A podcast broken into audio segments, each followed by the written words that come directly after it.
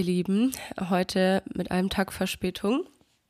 Aber ich war erkältet und ich habe es gestern einfach nicht mehr geschafft, mich aufzuraffen. Und ähm, deswegen, ja, hoffe ich, ihr verzeiht mir die kurze Verspätung. Ich muss auch direkt vorab sagen, dass es sein kann, dass ich eine Podcast-Pause einlege für die nächsten drei Wochen wegen der anstehenden Hochzeit. Ich muss da noch so ein bisschen was organisieren und habe auch noch eine volle Woche, nächste Woche dann wirklich gefühlt jeden Tag ähm, ein, zwei Jobs. Und deswegen wollte ich einfach schon mal euch vorwarnen, dass es sein kann, dass ich eine Podcast-Pause mache. Aber das werde ich euch auf jeden Fall noch wissen lassen. Und heute gibt es eine Folge zu der bestimmt meistgestellten Frage, die ich immer wieder von Leuten bekomme. Und deswegen glaube ich, dass die auch richtig, richtig cool sein wird. Bisher habe ich immer auf meinen Blogartikel dazu verwiesen, aber in der Podcast-Folge kann man noch mal ein bisschen mehr dazu sagen. Und zwar geht es heute um das Thema Haare stylen ohne Friseurmeister. Ich werde ständig angeschrieben und gefragt, hey, ähm, ich habe gerade meine Ausbildung zum Make-up-Artist gemacht und jetzt habe ich irgendwie mitgekriegt, dass ich ohne Friseurmeister gar keine Haare stylen darf. Stimmt das? Wie machst du das? Gibt es eine Möglichkeit, wie ich trotzdem Haare stylen darf? Und so weiter und so fort. Und genau das werde ich heute klären.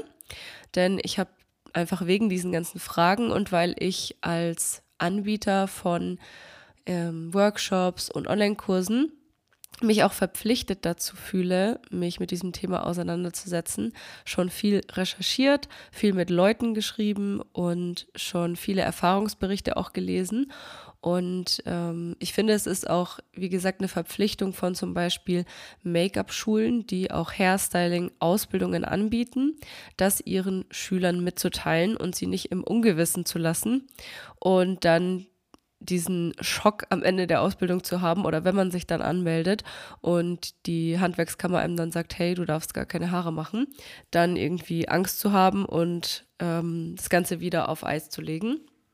Bei mir war es tatsächlich so, dass ich ähm, das nicht wusste ganz lange.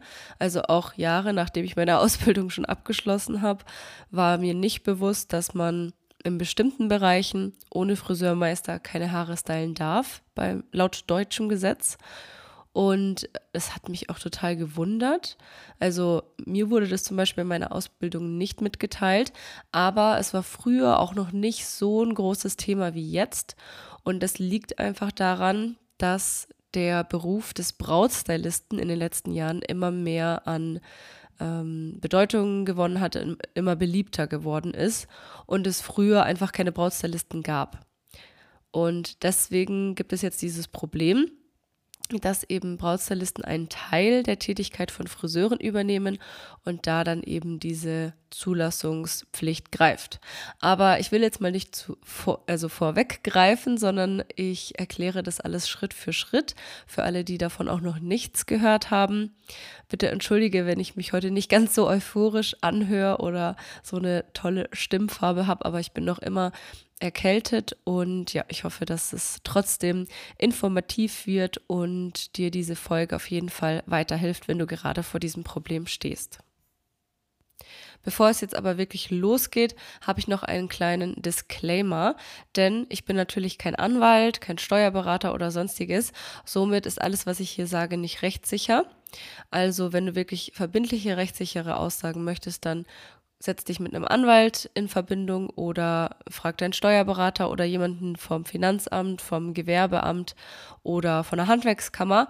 Also verlass dich nicht nur auf meine Aussagen hier in dem Podcast, aber ich habe natürlich alles nach äh, bestem Wissen und Gewissen hier für dich recherchiert und zusammengetragen. Und ja, ich würde sagen, wir legen mal los. Wo fange ich an?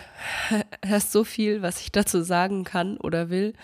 Also ich habe ja schon gesagt, dass ich früher selbst keine Ahnung davon hatte und tatsächlich auch viele Hair- und Make-up-Artists kenne, die schon super lange dabei sind und sehr erfolgreich arbeiten, die auch noch nie etwas davon gehört haben, was ich immer ganz amüsant finde.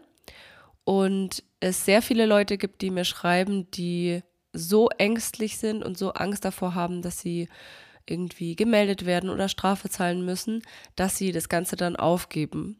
Also den Traum aufgeben, als Hair- und Make-up-Artist zu arbeiten oder als Brautstylist, was ich super, super schade finde. Und deswegen hoffe ich, dass ich mit der Folge so ein bisschen helfen kann um zu verstehen, was für dich im Speziellen gilt oder allgemein für den Einstieg in die Selbstständigkeit als Hair- und Make-up-Artist, erkläre ich jetzt erstmal kurz, wie man die Selbstständigkeit anmelden kann und welche Möglichkeiten es dafür gibt. Also es gibt die ähm, Anmeldung entweder als Gewerbe oder als Freiberuflichkeit. Diese zwei Optionen hat man in der Regel und die Abgrenzung ist tatsächlich schwierig. Vor allem, da der Beruf des Make-up-Artisten einfach noch immer kein staatlich anerkannter Beruf ist. Das heißt, für uns ist sowieso alles sauschwammig. Man könnte meinen, dass es mittlerweile lang genug ähm, diesen, diesen Job gibt und es genug Leute gibt, die auch diese Tätigkeit ausüben, dass man das jetzt irgendwie offiziell mal einführt, aber es gibt nirgendwo also wenn du jetzt googelst Make-up-Artist anmelden, dann findest du nirgendwo eine konkrete Schritt-für-Schritt-Anleitung, sondern es fällt immer in irgendein anderes Berufsfeld mit rein, was sich irgendwie so ein bisschen davon ableitet. Generell kannst du aber auf jeden Fall mitnehmen, dass du bei nur Make-up eigentlich kein Problem hast. Also wenn du wirklich nur Make-up anmelden willst oder nur Make-up anbieten möchtest, dann gibt es hier kein Problem. Ein Problem gibt es eigentlich nur beim Hairstyling und das auch nur wegen der Zulassungspflicht von Friseuren. Ich erkläre jetzt erstmal kurz den Unterschied zwischen Freiberuflichkeit und Gewerbe, beziehungsweise ja, wo man sich da eben so einordnen kann als Make-up-Artist. Und zwar ist es so, dass bei ähm, Freiberuflern die geistige und schöpferische Arbeit im Vordergrund steht und da fallen selbstständig ausgeübte wissenschaftliche, künstlerische, schriftstellerische, unterrichtende oder erzieherische Tätigkeiten rein. Also ein sehr breit gefasstes Feld in der Regel oder so. Generell kann man sagen, es sind eher ähm, also es gibt festgelegte Berufe, die sind auch in den Katalogberufen aufgeführt. Also im Paragraph 18 des Einkommensteuergesetzes, da sind alle freiberuflichen Tätigkeiten eben als Katalog aufgeführt und alle Selbstständige, die in einem der aufgeführten Berufe tätig sind, zählen dann fix zu den Freiberuflern. Und dann gibt es aber auch noch katalogähnliche Berufe. Das ist eine Erweiterung der Katalogberufe und die sind ebenso ähnlich wie die Katalogberufe und fallen dann auch in die Freiberuflichkeit, aber irgendwie auch nicht so ganz sicher, sondern da muss man trotzdem sich noch individuell beraten lassen und einordnen lassen. Und unter diesen katalogähnlichen Berufen ist eben auch der Visagist aufgeführt. Was ja eigentlich genau das gleiche ist wie Make-up-Artist. Das heißt, das ist ja schon mal ein Indiz dafür, dass wir uns als Freiberufler melden können. So, das erstmal zu den Freiberuflern. Jetzt ist es aber in der äh, Praxis tatsächlich so, dass die meisten Make-up-Artisten, die ich kenne, eigentlich ein Gewerbe angemeldet haben. Deswegen schauen wir uns jetzt auch mal das Gewerbe an. Die Rechtsgrundlage für Gewerbetreibende bildet die Gewerbeordnung. Und als Gewerbe ist definiert, jede selbstständige, planmäßige, auf Dauer und Gewinnerzielung angelegte Tätigkeit. Also du siehst, auch hier fällt das Wort selbstständig. Es ist irgendwie eine auf Dauer und auf Gewinnerzielung angelegte Tätigkeit. Ja gut, das hat man ja in, eigentlich in der Freiberuflichkeit auch. Da möchte man damit im besten Fall ja auch Gewinn erzielen. Also du siehst schon, die Unterscheidung zur Freiberuflichkeit ist eher vage. Ähm, beim Gewerbe ist es aber oft so, dass es insbesondere Industrie und Handwerk ist, also vor allem das produzierende, verarbeitende und das dienstleistende Gewerbe. Als Make-up-Artist wäre man dann eben ein Dienstleister, also man würde eher unter das dienstleistende Gewerbe fallen.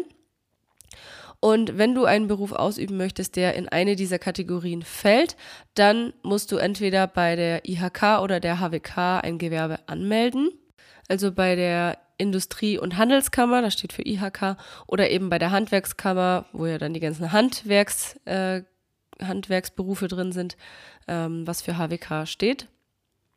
Wobei ich da jetzt auch äh, heute ein neues Urteil gelesen habe, also das gibt es schon seit 2021, aber ich habe gelesen, dass das Bundesverwaltungsgericht entschieden hat, dass man sich als Make-up-Artist nicht bei der HWK eintragen la lassen muss, da es sich nur auf einen Teilbereich des Kosmetikerberufs beschränkt. Da kannst du mal nachschauen.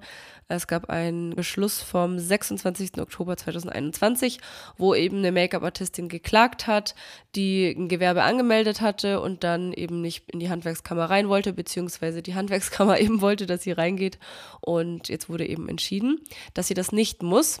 Das heißt also, dass du als Make-up-Artist beim Gewerbeamt ein Gewerbe anmelden kannst, als Make-up-Artist und dann aber eigentlich nicht verpflichtet bist, auch in die HWK zu gehen, solange du eben nur Make-up machst.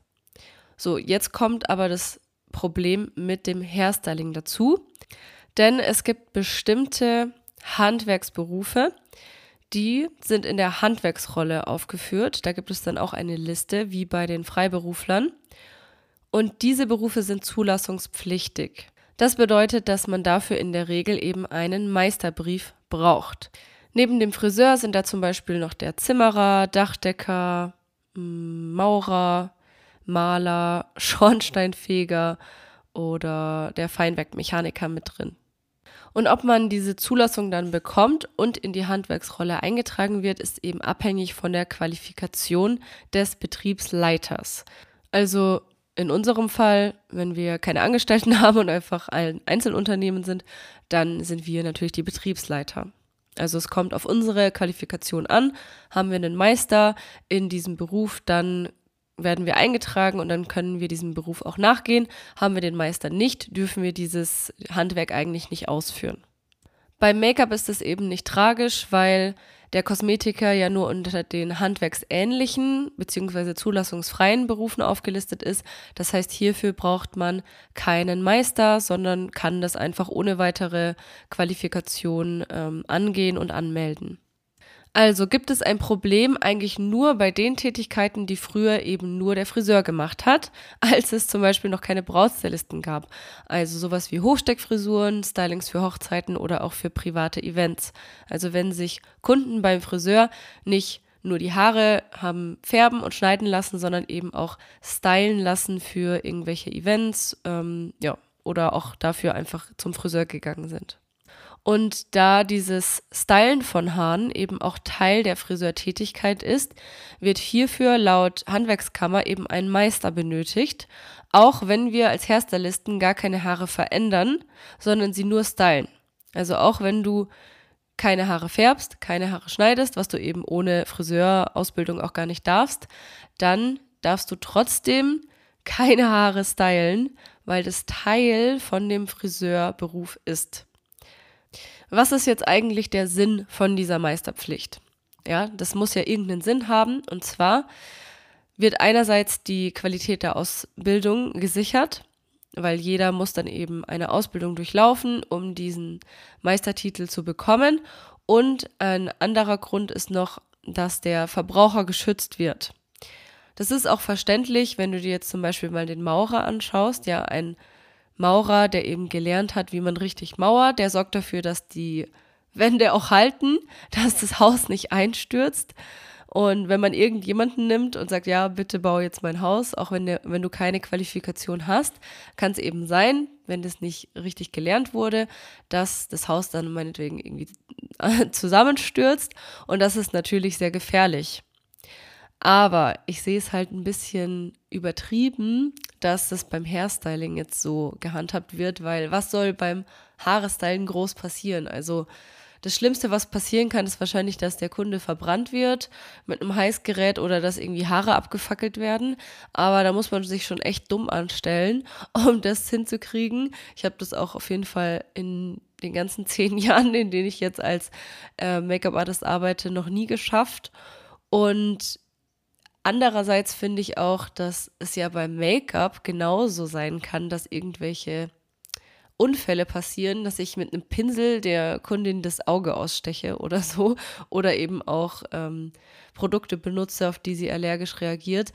Deswegen verstehe ich nicht ganz, warum man da beim Haarestylen so die Verbraucher schützen muss. Also ich finde, dass das Argument in dem Fall nicht wirklich ein gutes Argument ist. Und auch das erste mit der Qualitätssicherung der Ausbildung, das ist zwar in der Theorie gut, aber in der Praxis ist der Friseurmeister leider kein geeignetes Mittel, um die Qualität tatsächlich zu sichern. Und dafür habe ich auch ganz viele verschiedene Beweise und Belege. Erst letzte Woche habe ich ja erzählt im Podcast, dass ich bei einer Hochzeit war und alle gestylt habe.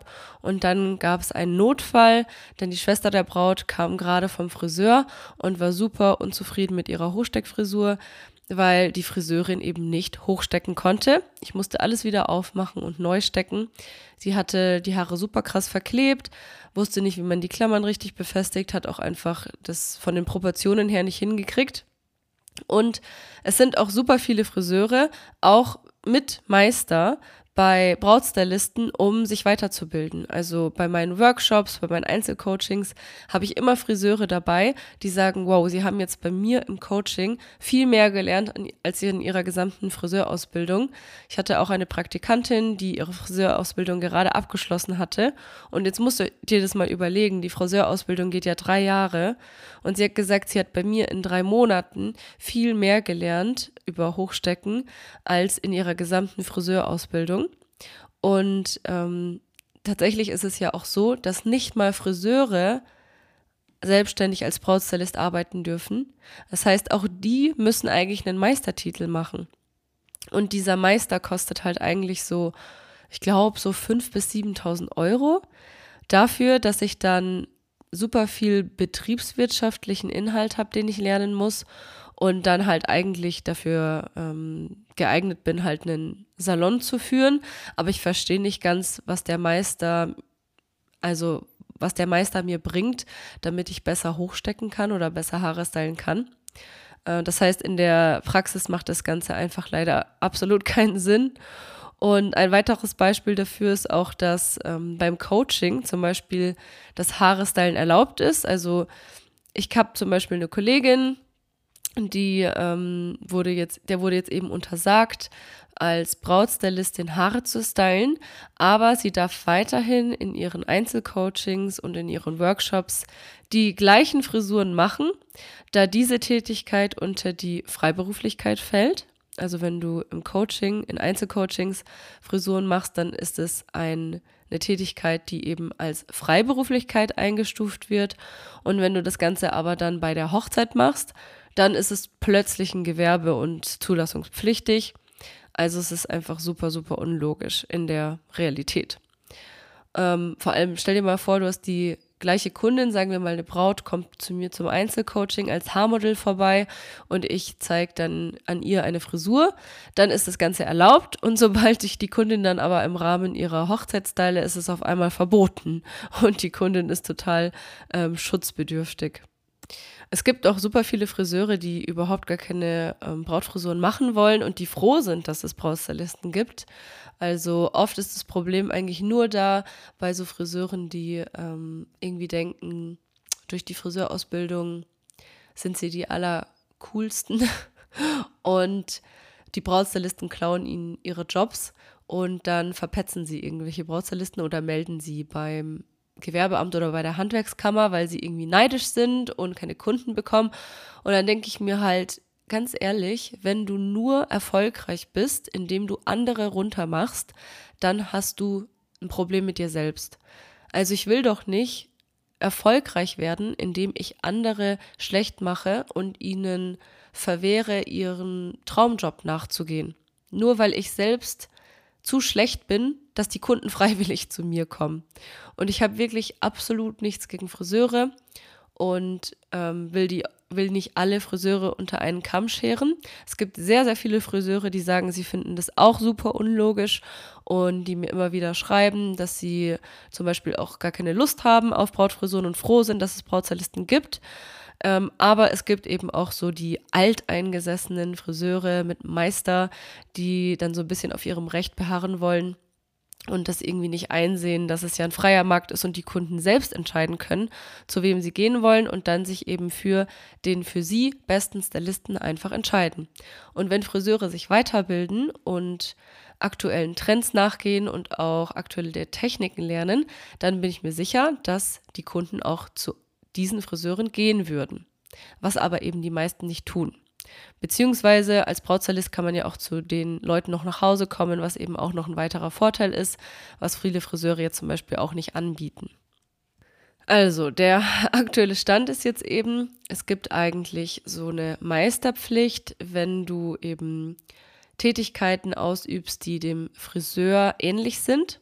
Und was ist denn jetzt die Lösung für das Problem? Also, wenn du nur bei Fotoshootings und größeren Pro Produktionen arbeitest und hauptsächlich dafür gebucht wirst, dann ist es eigentlich auch kein Problem, Haare zu stylen, weil das ist ja auch nichts, was der Friseur typischerweise macht. Wenn du aber nur als Braustylist arbeiten willst, dann musst du eigentlich einen Meister machen. Kosten habe ich ja schon erwähnt, circa 5.000 bis 7.000 Euro. Natürlich, wenn du kein Friseur bist, musst du erstmal die Friseurausbildung machen. Das heißt, es dauert dann auch so, weiß nicht, drei bis fünf Jahre. Ich glaube, Friseurausbildungen sind in der Regel drei Jahre und dann nochmal Meister on top, dann kommt man wahrscheinlich auf so vier. Eine andere Möglichkeit ist, dass du einen Meister einstellen kannst der dann mit seinem Meisterbrief eben für dich haftet. Das ist eben auch in einem Friseursalon so. Da gibt es ja dann immer einen Friseurmeister, der eigentlich meistens den Friseursalon leitet und die anderen sind dann oft nur Friseure. Ähm, da kann man dann zum Beispiel ein gemeinsames Gewerbe anmelden oder auch eine auftragsbezogene Zusammenarbeit planen. Ähm, das habe ich zumindest im Internet mal gelesen, dass es da möglich ist. Und dann gibt es noch eine weitere Möglichkeit, das Ganze zu umgehen, und zwar durch eine Ausnahmebewilligung, die man bei der Handwerkskammer beantragen kann. Diese Ausnahmebewilligung ist aber auch wieder in der Theorie sehr eine sehr gute Lösung, aber in der Praxis eben nicht immer möglich. Die ist in Paragraph 8 der Handwerksordnung eben aufgeführt. Und für diese Ausnahmebewilligung gibt es aber bestimmte Voraussetzungen, auf die wir jetzt gleich zu sprechen kommen. Um eine Ausnahmebewilligung zu bekommen, muss es sich grundsätzlich um einfache Tätigkeiten handeln, die nicht wesentliche Friseurtätigkeiten sind. Das bedeutet, die Tätigkeiten müssen in einem Zeitraum von bis zu drei Monaten erlernt werden können. Es darf sich auch nicht um hauptsächliche Kenntnisse und Fähigkeiten der Friseurausbildung handeln. Und es sind Tätigkeiten, die sich nicht aus dem Friseurgewerbe direkt entwickeln. Außerdem dürfen nicht viele einfache Tätigkeiten im Zusammenhang ausgeübt werden, welche das Friseurhandwerk ausmachen.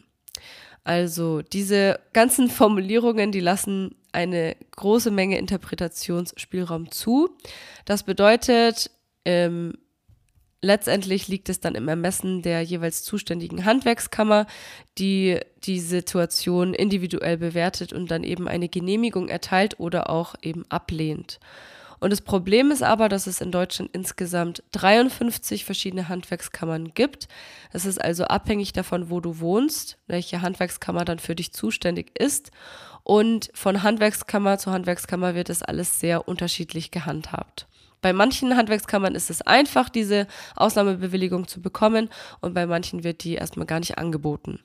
Ich habe auch schon gehört, dass zum Beispiel ein sehr hohes Alter oder sehr viele Kinder ein Grund dafür sind, dass so eine Ausnahmebewilligung eher äh, möglich ist, als wenn man noch sehr jung ist und dann eben eine Friseurausbildung noch zumutbar wäre. Wenn du schon Friseur bist, dann hast du die Möglichkeit, ähm, so eine Ausnahmebewilligung zu beantragen, wenn du schon mehrere Jahre Erfahrung als Friseurgesellin hast und auch Erfahrung in der Leitung von einem Salon. Ich war letztens im Kontakt mit einer Stylistin, die dann so eine Ausnahmebewilligung beantragen wollte. Die hat dann bei ihrer Handwerkskammer nachgefragt und dann hieß es erstmal, nee, sowas gibt's nicht, ist nicht möglich. Und dann hat sie sich aber mit einem Anwalt zusammengesetzt und der hat ihr dann geraten, dass sie einen formlosen Antrag stellt mit der Begründung, was sie eben genau machen will. Und daraufhin hat sie dann tatsächlich so ein Formular zugeschickt bekommen, also so ein Antragsformular für diese Ausnahmebewilligung. Also auf einmal ging es dann doch. Und dann hat sie dieses Antragsformular ausgefüllt, was du übrigens online einfach finden kannst. Du musst es einfach googeln oder auf der Handwerkskammer-Seite dann suchen, die eben für dich zuständig ist. Also wenn du da zum Beispiel angibst Antrag, Ausnahmebewilligung, Paragraph 8 oder so, dann müsstest du es eigentlich direkt finden. Und ähm, die hat dann eben diese Prüfung ablegen können. Also es ist dann so, wenn die Ausnahmebewilligung oder der Antrag durchgeht, dann musst du eine Prüfung ablegen. Die besteht aus zwei Teilen. Einmal wird so rechtlich betriebswirtschaftliches Wissen abgefragt, was man eben auch normalerweise im Friseurmeister lernt. Und dann musst du noch eine praktische Prüfung ablegen, wo du dann eben, ich glaube, eine oder mehrere Frisuren eben zeigen musst. Und diese Prüfung kostet so circa 1500 Euro, habe ich jetzt so gehört. Und ich habe auch schon so ein paar Erfahrungsberichte dazu gesammelt. Die findest du auch auf meinem Blogartikel, den ich geschrieben habe. Und da wollte ich jetzt mal kurz was vorlesen. Also, eine Person hat mir mal geschrieben, sie hat eine Ausnahmebewilligung bekommen. Dafür musste sie eben so eine Beurteilungsprüfung ablegen und sie meinte, die schafft wirklich jeder und jetzt ist sie eben in der Handwerksrolle eingetragen mit eben dieser Ausnahmebewilligung. Dann hat mir noch jemand geschrieben, dass sie Krankenschwester ist mit der Nebentätigkeit Visagistin und Hairstylist. Und sie hat zum Beispiel von der Handwerkskammer Mannheim eine Ausnahmeregelung bekommen, also diese Ausnahmebewilligung, musste eben eine Prüfung in BWL machen und noch eine praktische Prüfung bei einem Meister. Und das alles hat sie eben 1500 Euro gekostet. Und jetzt ist sie als Friseurin mit Ausnahme von Schneiden und chemischen Behandlungen in der Handwerksrolle eingetragen. Und ich habe sie dann auch gefragt, was bei dieser Prüfung denn abgefragt wurde im Bereich BWL. Sie meinte, da kamen Sachen wie Geschäftsplan, Kapitalbedarf, Finanzierung, Rentabilitätsvorschau, Liquiditätsplanung, Buchführung, Recht und Verträge, Rechnungswesen, Wesen, also alles, was man so beim BWL-Studium zum Beispiel auch lernt. Und ich finde es schon echt amüsant, muss ich sagen, dass man diese Prüfung ablegen muss und dann irgendwas über ähm, Rentabil über Liquiditätsplanung wissen muss, damit man dann sicher Brautfrisuren erstellen kann. Und sie meinte, sie hat dazu eine Abendschule besucht und es war auch sehr nötig, denn ohne den Unterricht hätte sie diese Prüfung mit Sicherheit nicht geschafft. Und dann musste sie noch eine Kenntnisprüfung zum Thema Haare machen, Struktur, Anatomie des Haares, Legeformen, Frisieren, Produktkunde und deren Zusammensetzung. Das ist ja zumindest mal was, ähm, was auch fürs Hairstyling nützlich ist. Und sie musste dann noch drei Frisuren an einem Modell erstellen. Aber es gibt eben auch viele negative Erfahrungsberichte dazu. Hat mir eine Person zum Beispiel geschrieben, dass sie bei der HWK München und Oberbayern angefragt hat und da hat sie gesagt, es ist untersagt. Die Ausnahmebewilligung kann zwar gestellt werden, wird aber laut Aussage einer Mitarbeiterin nur in sehr seltenen Fällen bewilligt. Und ähm, in zum Beispiel Nordrhein-Westfalen, Raum Dortmund ist es anscheinend auch schwierig und untersagt. Genau, da kam dann auch von der Handwerkskammer anscheinend ein Schreiben, weil die Person von einem Friseur angeschwärzt wurde.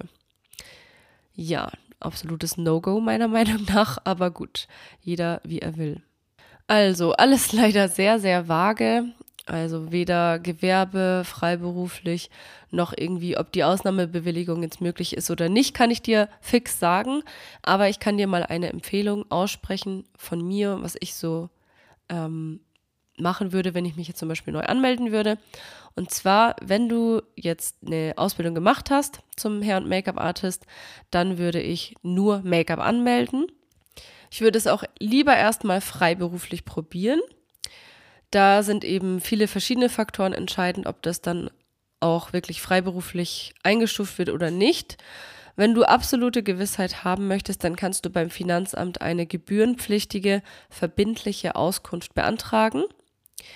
Eine weitere Möglichkeit ist eben, dass du versuchst, diese Ausnahmebewilligung zu beantragen. Am besten suchst dir dieses Antragsformular raus und schickst es dann ab. Oder du suchst dir eben einen Geschäftspartner, also jemanden mit einem Friseurmeister, mit dem du zusammenarbeiten kannst. Generell würde ich dir empfehlen, wenn du eben keinen Friseurmeister hast, dass du dir auf jeden Fall eine betriebliche Rechtsschutzversicherung holst, damit, falls eben mal eine Prüfung ansteht oder du gegen irgendwas klagen musst, dann abgesichert bist und einfach finanziell auch gut dastehst und das Risiko eben nicht alleine tragen musst. Und ich habe ja schon gesagt, in der Regel wird man eigentlich nur geprüft, wenn dich wirklich jemand verpetzt. Und Ich hoffe einfach auf gesunden Menschenverstand und auf Kollegialität und dass Leute, die vielleicht neidisch sind oder frustriert und vorhaben, irgendjemanden bei irgendeinem Amt zu melden, lieber mal überlegen, ob es nicht sinnvoller ist, die Energie in sich selbst zu investieren und vor allem darin zu investieren, selber besser zu werden und dann dadurch ein zufriedenerer Mensch und ein besserer Dienstleister zu sein.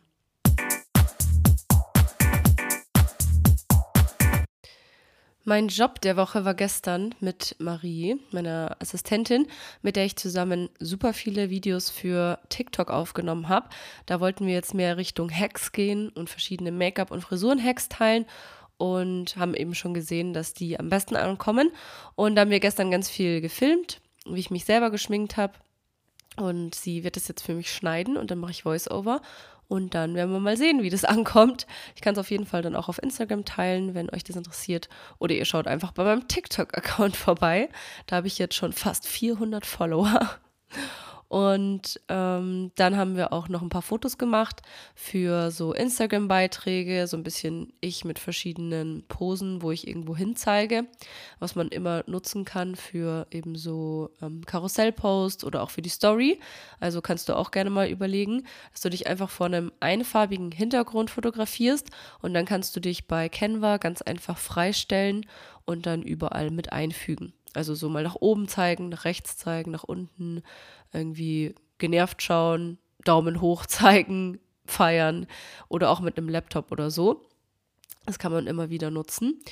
Und da freue ich mich schon, dass ich jetzt wieder aktuelle und neuere Fotos habe, weil die anderen kann ich gar nicht mehr sehen. Und mein Produkt der Woche ist ein Produkt, ohne das ich keine Haare stylen könnte, nämlich ein Volumenpuder. Das hieß früher Powder Cloud von Osis, Schwarzkopf. Jetzt haben sie so ein Rebranding gemacht und jetzt heißt es nicht mehr Powder Cloud, sondern nur noch The Powder. Und es ist auch nicht mehr von der Osis-Reihe, sondern es heißt jetzt Session Label. Also wenn du es suchen willst, dann Session Label The Powder eingeben. Das ist ein Volumenpuder, mit so in so einer Verpackung mit so Sprühknopf, was super cool ist, weil man dann halt sehr präzise dieses Volumenpuder auftragen kann und nicht einfach so rausschütteln muss. Und es ist von der Farbe so leicht gräulich, lässt sich egal für welche Haarfarbe super benutzen. Also man sieht es eigentlich weder bei blonden Haaren noch bei sehr dunklen Haaren und es sorgt dafür, dass die Toupage wirklich richtig, richtig gut hält und nichts mehr zusammenfällt. Und ich nutze es auch, um zum Beispiel Locken länger haltbar zu machen oder eben einfach mehr Volumen aufzubauen.